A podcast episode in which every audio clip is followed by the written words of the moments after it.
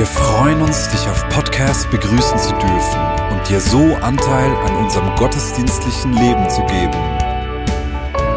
Wir danken dir für jede Form des Mittragens. Mit einer Online-Spende auf der Website kannst du die Vision der Vinja Bern finanziell unterstützen. Wir wünschen dir viel Inspiration beim Hören der Botschaft und Gottes Segen.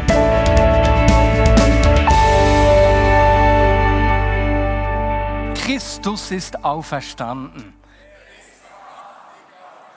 Christus ist auferstanden. Wir feiern diese Auferstehung mit Milliarden von Menschen weltweit. Die größte Geschichte aller Zeiten, wie RTL diese Woche getitelt hat. Darf ich mal fragen, wer von euch hat am Mittwochabend die Passion gesehen auf RTL? Hände hoch.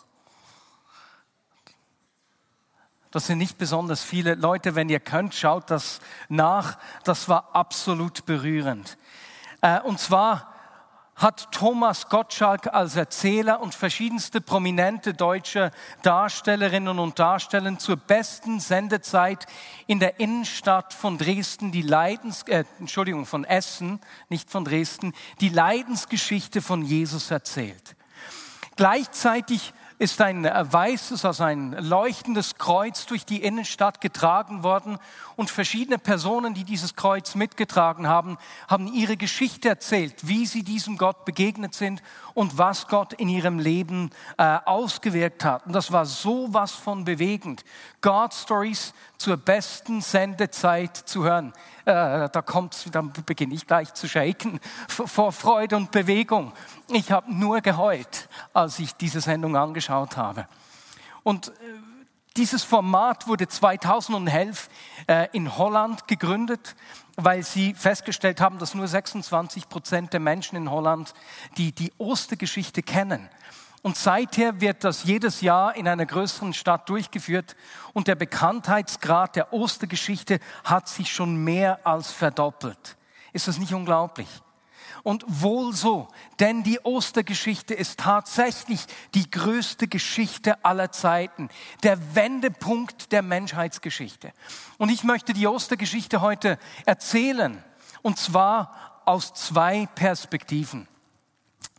Ich, ich mache ja Trauungen und wenn ich ähm, eine, ein Ehevorbereitungsgespräch führe, frage ich das Paar jeweils, wie sie sich kennengelernt haben. Und ich finde es unglaublich lustig, dass man die gleiche Geschichte ganz unterschiedlich sehen kann. Habt ihr das auch schon gemerkt?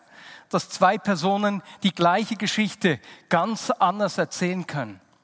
Und genau das äh, geschieht auch hier in, bei Ostern. Und deswegen, weil wir Menschen teilweise unterschiedliche Perspektiven haben, möchte ich die Ostergeschichte, ihre Bedeutung und ihre Auswirkung aus der Sicht der Jünger aus zwei Perspektiven erzählen, die viel mit der Geschichte Israels zu tun haben. Die etwas von dem großen Bogen der Geschichte Gottes mit dem Volk Israels zu tun haben. Denn Ostern hat sich nicht aus dem Nichts ereignet. Das ist nicht eine christliche Erfindung, sondern es ist in diese Geschichte eingebettet von von Gott mit seinem Volk Israel. Und so beginnen wir mit dieser ersten Perspektive, Ostern und das Passafest. Denn Jesus ist an einem ganz bestimmten Tag gestorben, eben am Passa. Und das erklärt auch, weswegen Jesus und seine Jünger immer wieder nach Jerusalem gereist sind. Denn eigentlich waren sie im Norden äh, am See Genezareth zu Hause und das, der Großteil des Wirkens von Jesus hat dort sich abgespielt. Aber immer wieder zu diesen drei großen biblischen Festen sind sie, wie die anderen Juden auch, nach Jerusalem gepilgert. 170 Kilometer in den Süden, zum Tempel, dem Ort der Gegenwart Gottes. Und das ist auch jetzt an Ostern der Fall, eben an diesem Passafest. Es ist ein riesiges und fröhliches Volksfest, zu dem Juden aus aller Welt anreisen. Ja, aber was feiern denn Juden an diesem Passafest noch heute? Die einfache Antwort ist, dass sie feiern, dass Gott ihre Vorfahren aus der Sklaverei in Ägypten befreit hat. Denn zuvor haben ihre Vorfahren 400 Jahre lang in Ägypten gewohnt, was mit, als tolle Geschichte begonnen hat mit Josef, wurde, als sie größer wurden, schwer, denn sie wurden zur Bedrohung für die Ägypter und so hat der Pharao sie versklavt und unterdrückt. Sie haben geschrien zu Gott in ihrer Not und Gott hat sie erhört. Und so erinnern sich die Jünger in der Zeit von Jesus an das Geschehen ihrer Vorfahren. Sie erinnern sich, dass Gott zu Mose gesagt hatte, im 2. Mose 3, Verse 6 bis 10, und lasst uns das doch auch zusammen lesen. Ich bin der Gott deiner Vorfahren, der Gott Abrahams, der Gott Isaaks und der Gott Jakobs. Ich habe gesehen, wie mein Volk in Ägypten unterdrückt wird. Und ich habe ihr Schreien gehört.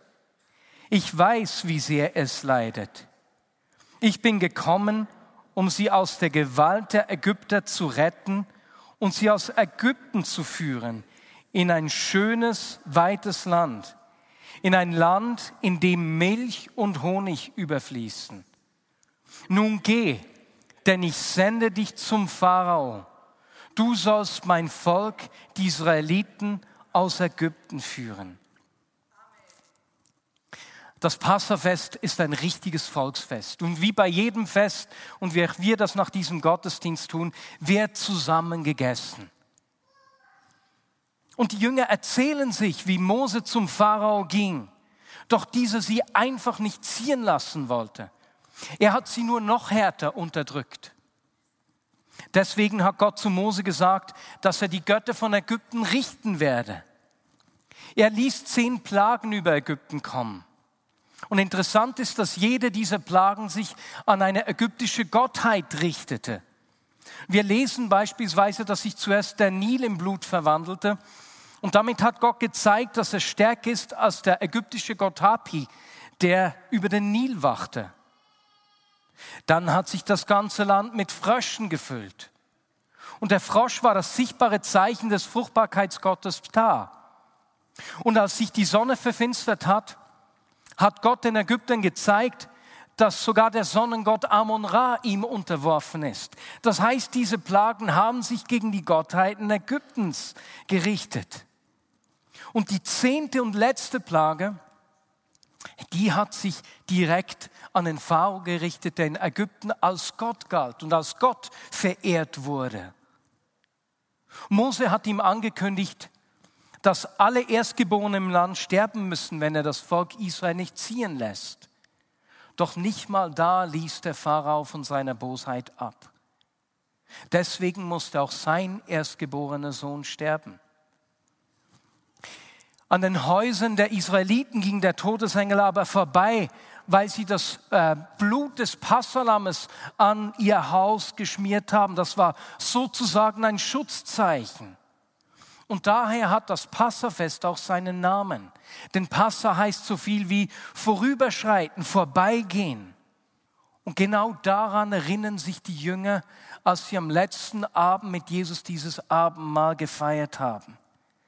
Sie erleben diese Geschichte der Befreiung ihrer Vorfahren ganz sinnlich. Denn die Geschichten werden nicht nur erzählt, sie werden auch äh, äh, geschmeckt. Es ist sehr wahrscheinlich, dass sie ein solches Passomal gegessen haben und sich an die Kraft des Blutes dieses Lammes erinnert haben. Und gleichzeitig haben sie während des ganzen Festes, während des ganzen zehntägigen Festes nur ungesäuerte Brote gegessen, als Erinnerung daran, dass ihre Vorfahren so schnell aufbrechen mussten, dass der Teig nicht mehr gehen konnte. Und so haben sie sich erinnert, dass Gott mit dem Pharao das Böse besiegt hat und ihre Vorfahren aus der Sklaverei geführt hat, damit es nun, damit sie nun in ihrer Bestimmung leben können. Das heißt, das Passafest ist ein Fest der Freiheit, ein Fest der Befreiung. Und nun wird Jesus gefangen. Was soll das Ganze? Und erst am Tag nach der Auferstehung konnten sie eins und eins zusammenzählen. Aha, Jesus musste sterben. Sein Tod war nicht ein Fehler, er war nicht das Ende, er war nicht ein Zufall, er ist das wahre Passalam, das den Tod überwindet. Durch seinen Tod und seine Auferstehung wurde ihm klar, hat er tatsächlich die Mächte des Bösen besiegt. Sogar der Tod hat seine Kraft verloren. Und das ist ein Aspekt der guten Nachricht, die wir verkünden. Das ist das Evangelium. Jesus hat die Kräfte des Bösen besiegt und uns aus ihrer Macht befreit. Wir sind diesen Kräften nicht mehr einfach ausgeliefert. Und lass uns das einander sagen. Sag doch das der Person links und rechts neben dir. Jesus hat die Kräfte des Bösen besiegt und uns aus ihrer Macht befreit. Am Kreuz und durch die Auferstehung hat Jesus die Mächte des Bösen besiegt. Wir sind ihnen nicht mehr einfach ausgeliefert. Das ist äh, der Blick auf Ostern, der uns das Passafest ermöglicht. Nun möchte ich die gleiche Geschichte aus einer zweiten Perspektive erzählen, die ebenfalls mit dem großen Bogen der Geschichte Gottes mit Israel zu tun hat. Die zweite Perspektive hat nämlich mit der Erwartung, der prophetischen Erwartung des Volkes Israel zu tun, dass der Tag kommen wird, an dem ein Nachkomme Davids den Thron besteigen und sein Friedensreich aufrichten wird. Irgendwann wird dieser König kommen. Und Jesus hat diese Erwartung genährt, indem er von Anfang an eine Botschaft hatte. Das Reich Gottes ist nahe herbeigekommen. Das Reich Gottes ist greifbar nahe. Seht ihr es nicht, wenn ich die Kranken heile und Dämonen austreibe, ist es hier mitten unter euch sichtbar. Das ist die zentrale Botschaft von Jesus. Und wenn wir die Evangelien lesen, sehen wir, dass äh, die, der, die Kreuzigung von Jesus auf eigenartige Weise wie eine Thronbesteigung, wie eine Krönung zelebriert wird wie Salomo, der große König, zuerst gesalbt wurde und dann auf einem Maultier in Jerusalem hineinritt, kommt Jesus, wird von Maria gesalbt in Bethanien, kurz außerhalb von Jerusalem, und reitet dann auf einem Esel in Jerusalem ein. Dabei wird er wie ein König willkommen geheißen. Das haben wir letzten Sonntag am Palmsonntag gefeiert. Und die Jünger sind euphorisch. Jetzt richtet Jesus seine Herrschaft auf. Jetzt wird er die Römer ähm, aus dem Land spedieren. Und Jesus wird am Karfreitag tatsächlich König. Aber auf eine ganz andere Art und Weise, als die Jünger es erwartet hätten. Der Weg führt über das Kreuz.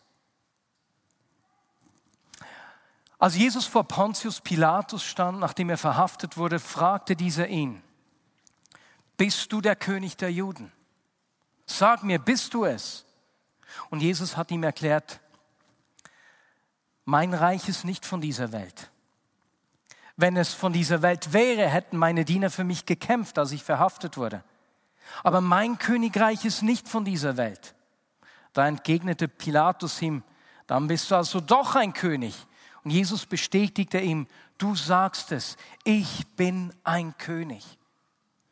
Wir lesen das im Johannesevangelium, Kapitel 19, Verse 33 und folgende und sehen, dass Pilatus Jesus von diesem Moment dann nur noch als König der Juden bezeichnet. Und nicht nur das, zum Spott setzen die Soldaten Jesus eine Dornenkrone auf. Er wird gekrönt, ziehen ihm ein purpurnes Gewand an. Und als Jesus gekreuzigt wird, lässt Pilatus über ihn aufschreiben, Jesus von Nazareth, der König der Juden. Denn es war ganz üblich, dass man den Grund für die Bestrafung hinschrieb. Das ist der König der Juden. Und natürlich war das ironisch gemeint.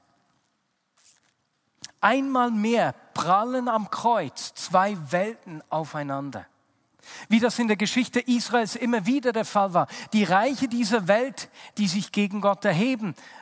Gott damals beim Passa in Ägypten, später mit den Assyrern, Babylonien, jetzt mit den Römern. Dieses Aufeinanderprallen zweier Reiche, das zieht sich wie ein roter Faden durch die Geschichte Israels. Immer wieder hat Gott sich mit den Tyrannen dieser Welt angelegt, ihre Herrschaft gestürzt und sein Volk aus der Unterdrückung befreit. Nur jetzt stirbt Jesus am Kreuz. Und für Pilates war das, Pilates, Pilatus, habe ich Pilates gesagt. Ich habe tatsächlich Pilates gesagt. Pilatus natürlich. Für Pilatus war die Kreuzigung der Beweis, dass Jesus doch kein König ist, dass er dem römischen Reich nicht gefährlich werden kann. Und als Jesus stirbt, ruft er am Kreuz laut aus, es ist vollbracht. Auf Griechisch tetelestai. Dahinter steckt das Wort telos, das im antiken Stadion der Punkt ist, auf den die Läufer zugehen, um dann wieder umzukehren, um auf das Ziel zuzurennen. Der Wendepunkt. Es ist vollbracht. Der Wendepunkt der Menschheitsgeschichte. Und auch hier haben die Jünger es zuerst nicht verstanden. Auch hier konnten sie erst am Ostermorgen, als das Grab leer war, als, sie, als das geschehen ist, was sie nicht erwartet haben, eins und eins zusammenzählen und verstehen, ach so, der Tod von Jesus ist nicht das Ende der Hoffnung. Er hat den Tod überwunden. Jetzt ist diese Wende der Menschheitsgeschichte geschehen, an dem alles eine neue Richtung nimmt. Jesus ist wirklich der Herr, der König, dem alle Macht im Himmel und auf der Erde gegeben ist. Und hier kommen die beiden Stränge der Geschichte zusammen. Das Leben hat den Tod besiegt. An Ostern hat eine neue Zeit begonnen. Jesus hat tatsächlich die Mächte und Gewalten dieser Welt entwaffnet. Deswegen ist Ostern auch für uns das Fest der Freiheit und der Befreiung. Nun sind wir den Kräften dieser Welt nicht mehr ausgeliefert. Er hat sie besiegt, indem er tatsächlich König geworden ist, aber auf eine ganz andere Art und Weise, als es alle erwartet hätten. Er hat sein Reich nicht durch Gewalt aufgerichtet, wie das die Mächte dieser Welt, auch die Römer in ihrer Zeit gemacht hatten, sondern durch seinen Tod und seine Auferstehung, indem er sich selbst hingegeben hat. Seine Liebe und seine Hingabe sind die Waffen, mit der er kämpft. Er herrscht nicht, indem er andere unterdrückt, sondern indem er ihnen dient. Das ist die Botschaft von Ostern, die gute Nachricht, die wir erzählen. Weswegen ist das wichtig? Weil wie die ersten Jünger, die die, Auferstehung erlebt haben, die verkündet haben, verkündet haben, dass das Böse dieser Welt überwunden worden, Selbstverfolgung erlebt haben und am eigenen Körper erlebt haben, wie dieses Aufeinanderprallen der zwei Welten ganz real ist, erleben wir dieses Aufeinanderprallen der Welten auch heute. Wir sehen das nicht nur in Kriegen wie dem in der Ukraine. Wir sehen das an ganz vielen Orten. Wir haben doch gedacht als westliche Zivilisation, dass der wirtschaftliche Fortschritt Frieden bringt und haben nicht gemerkt, auf der einen Seite hat er den Wohlstand vermehrt, die Armut an vielen Orten dieser Welt verringert, aber gleichzeitig tauchen neue Probleme auf. Das Wachstum, das grenzenlose Wachstum zieht seinen, hat seinen Zoll auf uns Menschen und auf die Natur. Die Klimakrise ist nur ein Ort, weswegen weil wir mit menschlichen Mitteln die Kräfte des Bösen nicht überwinden können. Meine Lieben, wir haben eine bessere Antwort. Wir haben gedacht, dass grenzenlose Freiheit, ne, die Freiheit unser, unseres Lebensstils, ein Ziel ist. Nur um zu merken, dass in unseren Gesellschaften Freiheit eigentlich immer auf Kosten von anderen Menschen geht.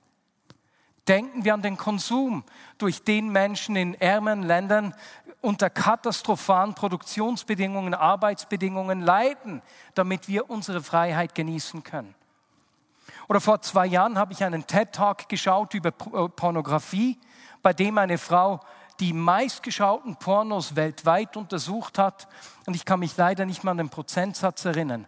Aber weitaus die Hälfte, mehr als die Hälfte dieser Filme hatten mit brutaler Gewalt an Frauen und Erniedrigung von Frauen zu tun. Meine Lieben, unsere Freiheit geht normalerweise auf Kosten von anderen Menschen. Weswegen? Weil unsere Gesellschaft, weil wir aus einer Kraft das Böse nicht überwinden können. Wir haben eine bessere Story. An Ostern ist der Wendepunkt der Menschheitsgeschichte geschehen, die ans Wurzel des Problems geht, das in unseren Herzen liegt. Und deswegen müssen wir die Geschichte, die größte Geschichte der Menschheit erzählen. Das Kreuz ist Gottes ultimative Antwort auf das Böse. Sein Reich ist nicht von dieser Welt, wie Jesus gesagt hat, aber es wird mitten in dieser Welt sichtbar für die Menschen in der heutigen Zeit. Und deswegen vergeben wir den Menschen, die sich an uns verschuldigen. Deswegen thematisieren wir Ungerechtigkeit, anstatt sie zu verschweigen. Deswegen wenden wir uns den Ausgegrenzten zu, anstatt uns von ihnen abzuwenden. Deswegen dienen wir, anstatt zu herrschen. Und ich möchte zwei Stories erzählen, die das illustrieren. Weißt du, wenn wir Jesus nachfolgen, sind wir nicht bessere Menschen, aber wir haben diese Hoffnung, weil wir wissen, dass das Böse nicht das letzte Wort hat. Ein Freund von mir war in den letzten Wochen an der Grenze zur Ukraine und hat sich da äh, eingesetzt, engagiert und hat erzählt von den Medienberichten und hat gesagt, was man in diesen Medienberichten nicht sieht, ist, dass die meisten Organisationen, die dort, wo er war an der Grenze, die sich einsetzen, christliche Organisationen waren. Ich fand das so ermutigend. Nicht, weil andere Menschen nicht helfen. Es geht nicht darum, dass wir besser werden. Aber zu sehen, dass bewegt von dieser Liebe des Königs, der sich verschenkt, der einen anderen Weg gewählt hat, wir uns verschenken. Zweite Geschichte. Ich habe diese Woche aus dem Hauskreis wieder eine God Story gehört und unser Hauskreis ist für mich immer so eine Quelle der Ermutigung. Eine Geschichte, die das wunderschön illustriert. Ein Freund von mir unterrichtet einen Schüler, der äh, richtig schwierige Situationen erlebt. Er erfährt zu Hause Gewalt. Und durch die Gewalt, die er erfährt, hat er im vergangenen Jahr hunderte von Fehlstunden, an denen er die Schule nicht besuchen konnte. Seine Noten sind dementsprechend im Keller. Und jetzt ist die Zeit, an der er eine Lehrstelle brauchen würde. Eine Lehrerin hat ihm gesagt, dass er niemals eine Lehrstelle finden würde. Es schien unmöglich. Aber mein Freund hat ihn immer wieder ermutigt. Und vor einer, zwei Wochen hat ihn jemand, hat ihn ein Kollege angerufen und gefragt, hey, gibt es etwas, wofür ich für dich beten könnte? Und da ist ihm dieser Schüler eingefallen, hat gesagt, hey, der hat Vorstellungsgespräche, bete unbedingt für ihn. Kurz darauf hat der Lehrmeister äh, meinen Freund, den Lehrer, angerufen, um nachzufragen, weil beim Vorstellungsgespräch und beim, beim Schnuppern ging an einigen Orten alles gut, aber an, beim einen Ort war es herausfordernd. Und er wollte die Meinung äh, meines Freundes wissen. Und er hat ihm die Situation erklärt, soweit er durfte. Und dieser Lehrmeister hat gesagt, nun gut, ich will diesen Schüler nicht für seine Umstände bestrafen. Hat ein weiteres Vorstellungsgespräch angesetzt, dieses Mal mit seinen Eltern. Und am Ende dieses Vorstellungsgespräches hat er ihm die Lehrstelle gegeben. Und die ganze Familie ist unter Tränen rausgegangen. Und es ist ein kleines Beispiel aus dem Alltag von jemandem aus der Vignette Bern. Meine Lieben, auch an Orten, wo Situationen hoffnungslos scheinen, wir haben die Hoffnung von Ostern. Das Böse hat nicht das letzte Wort. Jesus hat den Tod durchs Leben überwunden. Und deswegen leben wir, wie wir leben. Und so möchte ich zum Schluss mit euch proklamieren. Und ich lade dich dazu ein, aufzustehen. Ich habe vorne noch mal einige Sätze. Die Botschaft von Ostern ist nicht nur, dass Jesus gekommen ist, um unsere Schuld zu vergeben. Die Botschaft von Ostern ist auch, dass er die Macht des Bösen besiegt hat. Dass wir diesen Mächten nicht mehr einfach ausgeliefert sind, sondern dass er der König der Könige, der Herrscher dieser Welt ist und sein Reich, sein Friedensreich durch uns sichtbar macht. Und so proklamieren wir dies miteinander. Jesus, du hast die Macht des Bösen besiegt. Wir sind ihnen nicht mehr ausgeliefert. Du bist der König der Könige, der Herrscher dieser Welt. Mach dein Reich durch uns sichtbar. Und zum Ende dieser Predigt, lass, denke am Bereich in deinem Leben, wo du das brauchst. Oder vielleicht fällt dir jemand in deinem Umfeld ein. Ich habe beispielsweise von einer Frau aus, aus der Ukraine gehört, in meinem näheren Umfeld, die so von der Not und dem Trauma gepackt ist, dass sie einfach an der Flasche hängt. Ich werde das über ihr aussprechen in dieser Zeit des Gebets. Vielleicht fallen dir Situationen in deinem Leben ein, wo das Realität werden muss, wo wir beten, dass die Kraft von Ostern in deinem Leben sichtbar wird. Oder aber für Menschen in deinem Umfeld. Lass uns einen Moment des Gebets nehmen wieder halblaut. Und Herr, wir danken dir, dass mit dir, mit Ostern, der Wendepunkt gekommen ist. Und wir proklamieren das über diese Menschen, die du uns jetzt hast gezeigt Über Situationen in unserem eigenen Leben und über diese Menschen, die du uns jetzt gezeigt hast. Der Wendepunkt ist da und er liegt in dir. Du hast das Böse besiegt und in dir ist neues Leben möglich. Amen.